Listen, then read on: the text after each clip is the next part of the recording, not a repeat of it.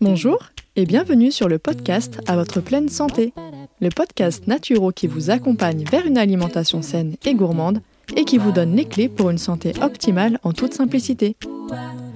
Je m'appelle Marina et je suis naturopathe. Suite à des soucis de santé non résolus par la médecine classique, je me suis intéressée aux médecines traditionnelles naturelles. Grâce à mes apprentissages et mes expériences personnelles, j'ai enfin eu les réponses à mes questions. Aujourd'hui, je souhaite donc partager mes connaissances pour aider les personnes qui se sentent perdues face à leur santé ou leur alimentation. Ma mission à travers ce podcast sera de vous aider à manger mieux sans frustration grâce à mes conseils, mais je vous aiderai également à comprendre les besoins de votre corps pour mieux le chouchouter. Préparez-vous à améliorer enfin votre hygiène de vie car la pleine santé se trouve entre vos mains. Pour démarrer cette nouvelle année ensemble, je ne vais pas perdre nos bonnes habitudes et je vais commencer avec l'avis du jour qui a été laissé par Dorian Baker et qui me dit le podcast qui manquait. Merci Marina pour ces conseils bienveillants pour notre santé. J'ajoute ton podcast à ma liste d'écoute hebdomadaire. Merci beaucoup Dorian. D'ailleurs, s'il y a des femmes entrepreneurs qui m'écoutent, je vous invite également à écouter son podcast qui s'intitule Entrepreneur Care, qui est vraiment une pépite pour toutes les informations sur l'entrepreneuriat. Voilà, c'est dit, c'est fait. En tout cas, merci du fond du cœur Dorian pour ton message. Dans ce 18e épisode, je tenais à faire un gros gros point sur la candidose. Donc cet épisode va être vraiment consacré à la candidose parce que c'est un sujet qui prend une ampleur incroyable aujourd'hui et qui laisse la place à de nombreuses inquiétudes chez un bon nombre de personnes. Alors si vous ne le saviez pas, j'avais déjà rédigé des articles sur ce sujet dès le début de mon blog, donc en 2017, où je partageais notamment mon histoire et mon expérience personnelle. Je les ai tous laissés, quand bien même aujourd'hui je ne vois plus du tout les choses de la même façon, mais en fait je voulais vraiment montrer cette évolution et partager mon vécu sur ce sujet. Mais aujourd'hui, je voulais vraiment faire un article plus professionnel cette fois-ci, avec tout ce que vous devez savoir sur la candidose, sans tabou et sans chichi. Tout d'abord parce qu'il y a énormément de personnes qui sont hantées par ce sujet à cause de tout ce qu'elles peuvent lire dessus sur Internet, mais aussi parce qu'il y a encore trop de praticiens de santé, dont les naturopathes, qui soignent des candidoses de manière inadaptée, voire dangereuse. Je vous renvoie d'ailleurs à l'épisode que j'ai consacré sur les troubles psychiques liés à une naturopathie mal exercée, et c'est donc l'épisode numéro 16. Pour clôturer ce sujet de candidose, je vais donc vous présenter les points importants qui vont répondre aux questions les plus récurrentes que je reçois à ce propos, en espérant que ça vous permettra vraiment d'y voir plus clair, que ça vous rassurera, que ça vous donnera espoir et vous évitera de passer, comme moi ainsi que d'autres personnes, par des remèdes coûteux, difficiles et inefficaces. Alors tout d'abord, qu'est-ce que la candidose? On parle de candidose lorsqu'on est face à une prolifération importante de champignons dans différentes zones de l'organisme. Ces champignons sont la plupart du temps des candidats albicans, d'où le terme candidose, même s'il existe d'autres types comme le candida glabrata, le candida tropicalis ou encore le candida parapsilosis par exemple, mais il y en a encore d'autres. Ces champignons ont la possibilité de se localiser à différents endroits, ce qui donnera des termes suivants. Candidose digestive pour tout ce qui touche au tube digestif, avec la candidose œsophagienne, buccale, le fameux muguet, la candidose gastro-intestinale, anale, etc. Vous avez également les candidoses cutanées ou encore les candidoses urogénitales. Bref, vous l'aurez compris, les champignons candidats peuvent se propager un peu partout. Maintenant, quels sont les symptômes? Alors, il faut quand même savoir que la liste des symptômes qu'on attribue à tort, selon moi, la candidose est extrêmement longue et c'est pourquoi elle fait vraiment aussi peur aujourd'hui parce que tout le monde se retrouve dedans. Pour faire simple, on lit que la candidose provoque plusieurs troubles digestifs, nerveux, allergiques, cutanés, génitaux, urinaires, mais aussi qu'elle favoriserait la fatigue chronique, la prise de poids, les troubles menstruels, voire même qu'elle serait en lien avec les tumeurs. Donc évidemment, il y a de quoi vous donner des sueurs nocturnes, hein, n'est-ce pas? Je pense que vous serez d'accord. Mais je vous rassure tout de suite, on est vraiment très loin de la réalité et c'est d'ailleurs pour ça que je voulais faire cet épisode aujourd'hui. Maintenant, on va voir comment on détecte une candidose. Alors, le diagnostic d'une candidose se base globalement sur les symptômes cliniques mais il est possible de faire des prélèvements au niveau des muqueuses ou bien de faire des analyses de sel dans ce qu'on appelle une coproculture pour confirmer la présence du candidat. Quoi qu'il en soit, selon moi, ce n'est absolument pas indispensable d'avoir un diagnostic clair et net sur un papier pour aller mieux parce que le problème principal ne vient pas de la candidose. Donc si vous pouvez éviter de dépenser tout votre argent pour des tests payants et qui sont pour la plupart du temps non remboursés, alors franchement faites-le. J'ai moi-même réalisé tous ces tests qui m'ont clairement coûté un bras et qui ont été totalement inutiles dans mon processus de guérison ou celui des personnes que j'ai suivies en consultation. Maintenant, je vais vous présenter les traitements habituels qu'on retrouve la plupart du temps pour soigner, je dis bien entre parenthèses soigner, une candidose. Alors, la candidose est normalement traitée par des antifongiques allopathiques en médecine conventionnelle et par des antifongiques naturels couplés des fois aux probiotiques en naturopathie, mais pas que. Les naturopathes ou les coachs autoproclamés spécialistes des troubles digestifs vont proposer, je dirais même imposer, un régime alimentaire drastique visant à empêcher le candidat de survivre. Donc ce régime anti-candidat, il faut savoir qu'il est élaboré purement sur la théorie selon laquelle le candidat se nourrit de sucre, donc qui dit plus de sucre égale plus de candidats. Sauf qu'on y ajoute en plus toute une liste d'aliments qui favoriserait, encore une fois entre parenthèses, le développement du dit candidat dans l'organisme. Donc certains sont évidents, clairement, mais d'autres le sont beaucoup moins. Je m'explique. Dans ce régime anti-candidose, on va donc supprimer le sucre, les produits industriels et transformés, les produits laitiers, toutes les céréales, y compris les farines forcément, les légumineuses, les fruits, le miel et tout autre sucrant, les légumes riches en FODMAPs, donc qui favorisent en fait la fermentation intestinale. On va supprimer également les oléagineux, en dehors de l'amande blanche, les champignons, le chocolat même noir ou tout autre aliment un peu sucré. Et si en plus il y a des intolérances ou des hypersensibilités alimentaires, alors on supprimera aussi les aliments de la liste, comme ce fut mon cas par exemple avec les œufs. Donc pour vous faire un petit résumé des traitements classiques anti-candidats, on va prendre des antifongiques naturels, voire des probiotiques en plus, et on se nourrit de poissons petits ou blancs sauvages, de viande blanche bio, de quelques légumes autorisés, de purée d'amandes blanches, d'huile de, coco ou de beurre de coco, et si on est chanceux, d'œufs. Voilà. Donc certains sont moins exigeants et vont autoriser en plus du quinoa, du sarrasin et des fruits rouges par exemple, mais il s'agit en réalité d'une approche purement symptomatique qui favorise l'apparition de troubles psychiques importants parce que le carburant principal du cerveau, c'est tout simplement le glucose issu des glucides de l'alimentation.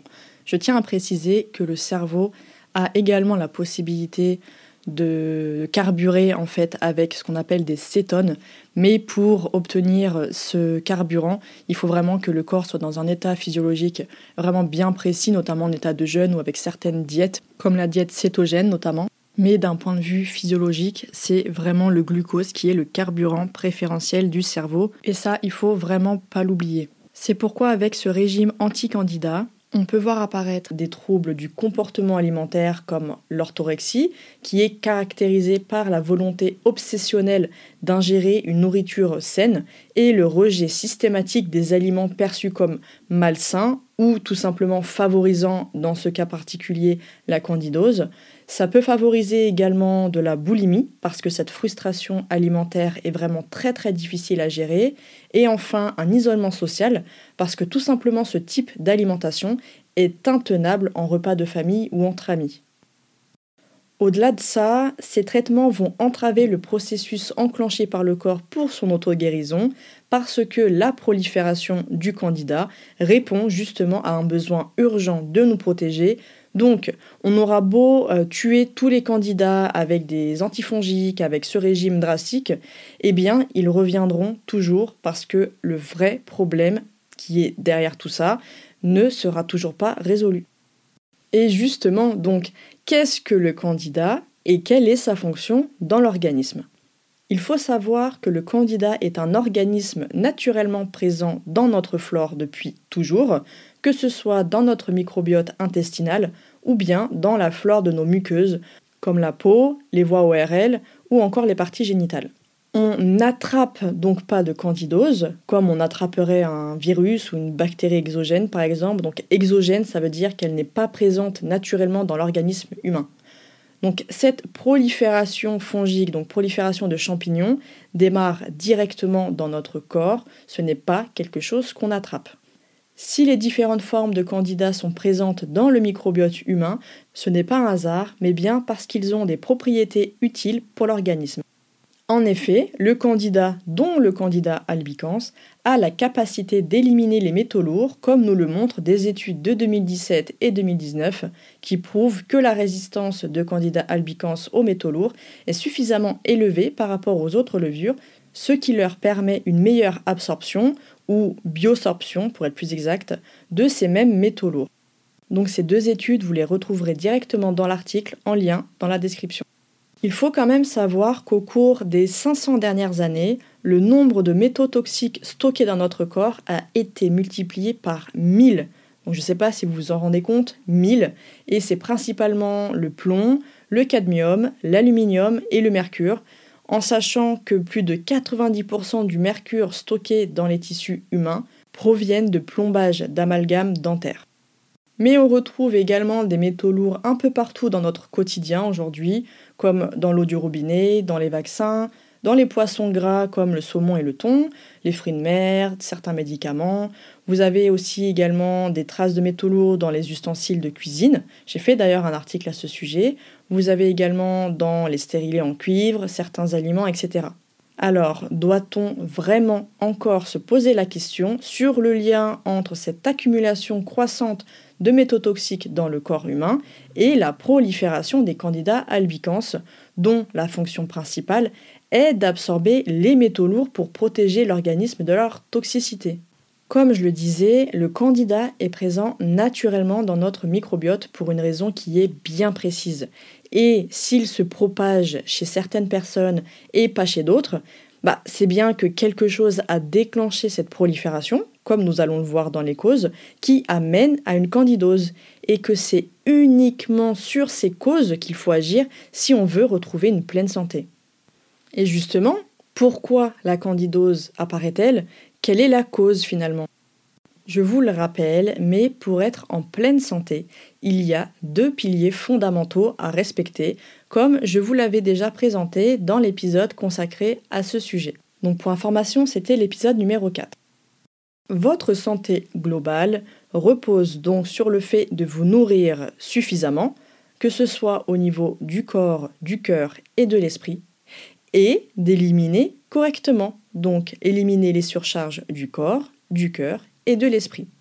Dès qu'une sous-partie de ces deux piliers n'est pas respectée, alors on voit apparaître des troubles de la santé tôt ou tard, des symptômes si vous préférez, qui nous informent que quelque chose ne va pas et qu'on doit y remédier rapidement. La candidose est bel et bien un symptôme naturel envoyé par notre corps, mais ce n'est absolument pas une maladie ou une pathologie dangereuse comme on pourrait le lire sur certains sites, blogs ou forums. La candidose est la simple résultante d'un pilier qui n'est pas respecté, à savoir l'élimination efficace des surcharges du corps.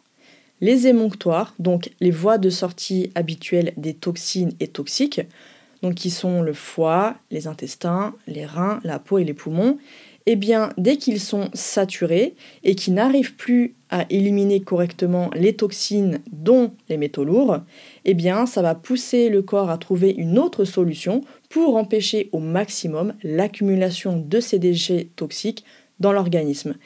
et c'est ainsi qu'il a recours aux champignons et notamment aux candidats comme nous venons de le voir. Mais quelles sont les choses, quels sont les phénomènes qui amènent à cette accumulation de déchets? Il y en a plusieurs. Premièrement, une alimentation inadaptée, qui va être basée sur des produits industriels, transformés, trop carnés, trop riches en sucre ajouté, en additifs, en pesticides, en polluants, en métaux lourds, en perturbateurs endocriniens, en antibiotiques, bref, toutes ces choses qui vont venir encrasser l'organisme progressivement. Je vous renvoie également à mon épisode sur le blé moderne et sur les produits laitiers, même si évidemment il n'y a pas que ces aliments-là qui sont concernés. Deuxième élément à prendre en considération, c'est une pollution environnementale. En effet, la concentration de produits toxiques dans l'air, dans l'eau, dans les vêtements, dans les meubles neufs, etc., va jouer dans l'encrassement de l'organisme. On retrouve également un abus de médicaments, comme des antibiotiques à répétition, des composants nocifs dans certains médicaments, dans les contraceptions et dans les vaccins également. Une autre cause de cette accumulation de déchets dans l'organisme, eh bien, ça va être des sources de stress qui sont multiples et chroniques, donc physiques, psychiques, le manque de repos ou de contact avec la nature, les chocs émotionnels, les relations toxiques, etc. Eh bien, tout ça, ça va fragiliser le système nerveux et donc perturber la fonction de digestion ainsi que la fonction d'élimination des toxines par l'organisme. Je vous renvoie encore une fois à mon article sur le stress, qui est l'élément déclencheur des pathologies, quelle que soit son origine. Mais quoi qu'il en soit, je vous promets que je vous ferai également un podcast à ce sujet. L'avant-dernière cause qui amène à cette accumulation de déchets, eh bien, ça va être une mauvaise digestion des aliments avec l'apparition d'une hypochloridrie. Donc, j'ai fait deux épisodes très complets à ce sujet, donc l'épisode 9 et l'épisode 10. Donc cette hypochloridrie et cette mauvaise digestion des aliments, eh bien, ça va transformer des aliments qui sont normalement sains en aliments non digérés, ce qui va servir de nourriture à la flore intestinale et donc favoriser ainsi cette prolifération de champignons comme la candidose ou bien une prolifération de bactéries comme le SIBO car on a tendance vraiment à confondre les deux, même si finalement les causes de chacun se rejoignent. Et enfin, on arrive à la dernière étape qui amène à cette accumulation de toxines dans l'organisme et qui amène donc à cette candidose. Ça va être la saturation et l'épuisement des émonctoires.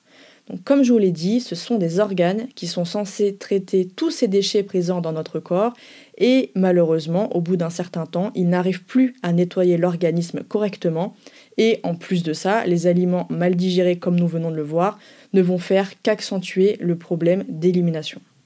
C'est donc comme ça que le corps, qui n'a plus accès à ces grosses machines de nettoyage, donc les émonctoires, va faire intervenir ses propres éboueurs pour éliminer les déchets toxiques, j'ai nommé les candidats. Plus il y aura de déchets, plus le corps aura besoin de main-d'œuvre pour nettoyer tout ça. Et donc, logiquement, il va augmenter ses troupes pour faire le travail le plus rapidement possible afin de maintenir sa propre survie. C'est comme ça qu'on voit apparaître le phénomène de prolifération des candidats. Et comme ces déchets sont présents un peu partout dans l'organisme, parce que oui, les métaux lourds peuvent migrer également partout, y compris au niveau du cerveau, et donc notre corps va avoir besoin de faciliter le passage aux éboueurs pour qu'ils puissent aller partout où il y a besoin de nettoyage. Et c'est ainsi qu'on voit apparaître ce fameux passage des candidats à travers la barrière intestinale qui va venir migrer un petit peu partout sur les différentes zones du corps.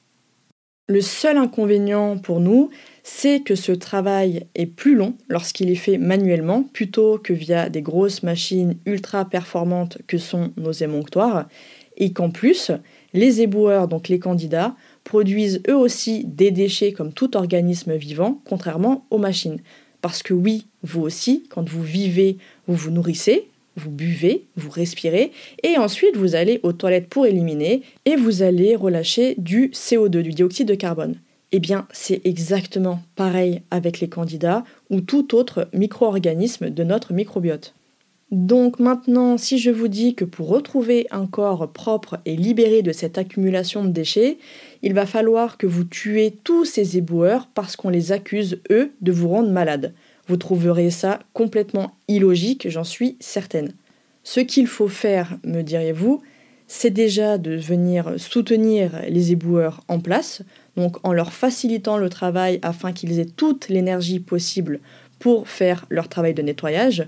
Donc sans aucun glucide, ça va être vraiment très compliqué, hein, vous l'aurez compris, mais aussi pour venir s'occuper des grosses machines avec douceur et précaution pour qu'elles n'éliminent pas tout d'un coup. Parce que oui, on ne veut surtout pas risquer de créer un gros tas de déchets soudain, mais justement, on veut que ces machines puissent reprendre leur fonction de nettoyage ultra performante et de manière efficace. Alors, comment on va faire ça? Eh bien, en évitant au maximum l'entrée de nouveaux déchets dans le corps et en apportant toutes les réparations et l'énergie nécessaires au bon fonctionnement de ces machines. Je le rappelle, ces machines, ce sont nos émonctoires. Une fois que les machines de nettoyage auront pu traiter de nouveau les déchets, eh bien, le corps finira par rappeler ses troupes déboueurs parce que tout simplement, il n'en aura plus besoin et ce, sans avoir besoin de tuer qui que ce soit. Pour aller plus loin, je vous invite à regarder une vidéo du docteur Raphaël Pérez qui explique très bien ce lien entre candidose et accumulation de déchets, notamment les métaux lourds, dans l'organisme. Évidemment, je vous ai mis également le lien de la vidéo dans la description. Donc voilà, maintenant vous savez qu'est-ce que la candidose, quels sont les symptômes, les traitements habituels, pourquoi ils ne sont pas si efficaces que ça, pourquoi l'approche habituelle n'est pas la meilleure solution, bien au contraire. Et bien évidemment, on parlera ensemble lors du prochain épisode des vraies solutions pour que la candidose disparaisse d'elle-même et sans récidive. Donc je vous donne rendez-vous dans deux semaines pour la suite et mes dernières remarques à ce sujet. Avant de terminer, je vais répondre à quelques questions que j'ai reçues lors d'un sondage que j'avais effectué sur Instagram et sur Facebook. D'ailleurs, si vous ne me suivez pas, je vous invite à me suivre sur le compte ma vie et moi tout attaché. Voilà. Et maintenant, place aux questions. Alors, on m'a demandé la candidose provoque-t-elle des démangeaisons intimes à certaines périodes du cycle? Alors oui, comme je l'ai indiqué, la candidose peut amener, cette prolifération fongique peut venir au niveau génital et donc provoquer ce genre de symptômes, même si encore une fois, c'est vraiment pas du tout la cause. Je vais pas arrêter de le dire, mais c'est vraiment pour que ça rentre bien. Donc euh, il y a d'autres choses à prendre en considération et justement, j'y reviendrai dans la prochaine partie. Ensuite, doit-on arrêter tous les fruits et le FODMAPS lors d'une candidose sévère? Eh bien, je pense que si vous avez bien suivi jusque-là, vous savez que la réponse c'est non, bien évidemment. Et au contraire, ça peut aggraver encore plus le problème par tous les soucis psychiques que ça peut provoquer ce genre d'alimentation. Une candidose ou une dysbiose peut-elle impacter le microbiote d'un bébé allaité qui a plus de 20 mois? Alors oui, dans la mesure où il faut savoir que la maman, eh bien, elle va donner, elle va, l'enfant plutôt va hériter de la flore intestinale de la maman pendant la grossesse. Donc forcément, si la maman a une dysbiose, eh bien, l'enfant risque très probablement d'avoir une dysbiose. Mais ce n'est pas pour autant que ça va s'attraper, on va dire. C'est pas quelque chose qui s'attrape, c'est juste que la, flore intestinale du bébé va se caler sur la flore intestinale de la maman. Mais encore une fois, ce n'est pas quelque chose d'irréversible. Il faut vraiment se mettre ça dans la tête, ne pas penser au désespoir, bien au contraire, de l'espoir il y en a, et je vais vous en apporter, j'espère ne serait-ce que à travers cet épisode, et avec la suite dans deux semaines. Ensuite, on nous dit de prendre des antifongiques, mais c'est pire pour la flore intestinale. Eh bien oui, en effet, hein, comme je l'ai montré, mais les antifongiques, que ce soit naturels ou allopathie classique, eh bien, ça n'a pas vraiment d'intérêt, bien au contraire, ça entrave le processus mis en place par le corps, donc ça ne peut pas aller mieux forcément. Alors, on me dit également que c'est mauvais pour l'intestin. Eh bien, oui et non. En fait, comme je disais, la candidose, elle est là pour quelque chose, donc c'est pas forcément mauvais à proprement parler. Il y a des conséquences dues aux toxines libérées par le candidat lorsqu'il vit, comme je vous le disais. À partir du moment où il vit, eh bien, il respire, il mange, donc forcément, il sécrète des déchets. Comme nous, on sécrète des déchets, c'est pas pour autant qu'il faut nous éradiquer de la planète. Voilà. Donc là, c'est la même chose pour les candidats fonctionner et penser, réfléchir de cette manière-là n'est pas forcément la meilleure façon pour en venir vraiment à bout, ou plutôt, je dirais même, retrouver une pleine santé. Autre question, alors qu'est-ce que ça signifie quand on est positif au sérodiagnostic des candidoses? Alors comme je l'avais expliqué concernant les diagnostics, il y a plusieurs tests, voilà, mais encore une fois, le fait d'être diagnostiqué pour une candidose, donc euh, d'être positif face à une candidose, ce n'est pas quelque chose d'indispensable pour pouvoir aller mieux. Beaucoup attendent de ce diagnostic, mais il n'est pas vraiment utile. Autre question, donc, la candidose ne peut disparaître mais juste être contrôlée, vrai ou faux? Eh bien, c'est totalement faux, comme je l'ai expliqué, comme j'ai expliqué comment les fameux éboueurs eh disparaîtront par eux-mêmes quand le corps n'en aura plus besoin, donc c'est totalement faux. Ensuite, une fois que nous avons eu une candidose, nous sommes toujours susceptibles de récidiver. Bah oui, forcément, parce que si on arrive à une candidose et qu'on n'agit pas sur la cause, eh bien tant qu'on n'aura pas agi sur la vraie cause et qu'on s'amusera à chaque fois à aller tuer le candidat avec euh, antifongique et régime drastiques, eh bien malheureusement ça reviendra parce que le candidat, en fait, tant qu'il n'a pas euh, fini sa, fonction de nettoyage, eh bien le corps l'appellera tout le temps. Donc on récidive, cercle vicieux.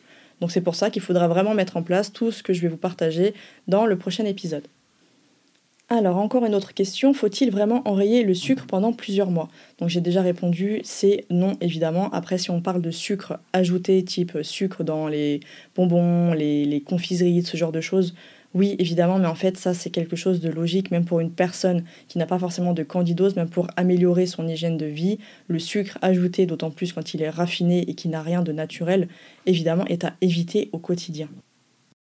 Alors, pourriez-vous expliquer le lien entre hypochloridrie et la candidose? Justement, j'ai expliqué que c'est l'accumulation de déchets et notamment l'accumulation également d'aliments non digérés et mal digérés qui vont amener à une prolifération fongique parce que ça ne fait qu'accentuer l'accumulation des déchets dans l'organisme.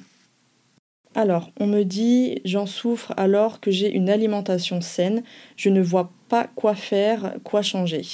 Eh bien ça, je vais l'expliquer justement dans le prochain épisode. Mais encore une fois, ça ne suffit pas, l'alimentation Agir sur une candidose par l'alimentation et antifongique, comme je l'ai dit, ce n'est pas du tout, du tout, du tout la solution qui fonctionne sur le long terme et qui évite les récidives. Sachant que je précise que beaucoup pensent avoir une alimentation saine alors qu'ils ont des aliments qui n'ont rien de sain, comme je l'avais dit par exemple pour les produits laitiers à base de lait de vache, par exemple le blé moderne, etc. Et enfin, la dernière euh, idée reçue qu'on m'a transmise à ce sujet sur la candidose, et c'est parfait de finir là-dessus, c'est donc une maladie qui ne se guérit jamais. Eh bien, comme vous l'avez compris, c'est totalement faux, bien heureusement, et évidemment, je vais vous prouver le contraire, mais déjà le simple fait d'avoir pu comprendre pourquoi la candidose se met en place, déjà ça va vous donner, je pense, des pistes, et on verra ensemble qu'il y a de l'espoir, que tout ceci n'est pas une mauvaise chose, bien au contraire. Je sais que c'est dur d'entendre ça, je suis moi-même passée par là, je vous le rappelle, parce que beaucoup oublient ça mais j'ai moi-même souffert très longtemps de ces différents symptômes. J'ai moi-même suivi le régime drastique pendant des mois. J'ai fini avec une dizaine de kilos en moins, avec une dépression nerveuse, avec des troubles du comportement alimentaire. J'ai fini avec des allergies, j'ai fini avec tout un tas de choses dont vous n'imaginez même pas. Donc croyez-moi, je ne dis pas ça pour euh, vous embêter parce que je ne vais pas dans le sens où on va habituellement, mais au contraire, je vous assure qu'il est possible d'aller mieux si on se focalise sur autre chose que la candidose, et ça va être tout le sujet du prochain épisode. Et c'est pour ça que je vais peut-être un petit peu dire des choses qui vont être en contradiction avec tout ce que vous avez l'habitude de voir ou de pratiquer ou d'entendre euh, concernant la candidose. Mais si je le fais, c'est parce que c'est hyper important. J'ai moi-même un groupe Facebook que j'avais créé à l'époque pour vraiment euh, se soutenir sur cette alimentation hyper drastique. Et je lis encore trop de choses, trop de conseils qui ne vont vraiment pas dans le sens d'un mieux-être, d'aller dans une vraie guérison. Vous verrez pourquoi je parle de vraie guérison, parce que se sentir mieux avec ce genre de traitement, ce n'est pas être guéri, absolument pas, c'est éteindre des symptômes. Et c'est comme ça qu'on est dans un cercle vicieux avec une candidose qui ne s'en va jamais. Voilà. Donc je vous laisse sur euh, ces belles paroles. J'espère en tout cas que cet épisode vous redonnera un peu d'espoir, vous permettra de mieux comprendre ce qui se cache derrière la candidose, ce qu'on ne vous dit jamais sur les fonctions réelles du candidat dans l'organisme, qui est finalement un ami, qui est un allié, qui n'est absolument pas un ennemi et dont il faut faciliter le travail et non pas bombarder à coups de mitraillettes parce que justement c'est complètement inefficace. Voilà, donc je vous dis à dans deux semaines. Merci infiniment de m'avoir écouté jusqu'au bout et j'espère que cet épisode vous aura plu. Si c'est le cas, n'hésitez pas à me laisser une note et à me donner votre avis en commentaire pour que je puisse le lire lors d'un prochain épisode. Et surtout, n'oubliez pas de vous abonner. Je vous donne rendez-vous un mardi sur deux pour améliorer votre hygiène de vie grâce au podcast à votre pleine santé. Retrouvez quotidiennement mes conseils et astuces sur Instagram, sur le compte Ma et moi, mais aussi sur Facebook et sur le blog de mon site web moi.com. À très vite et prenez soin de vous.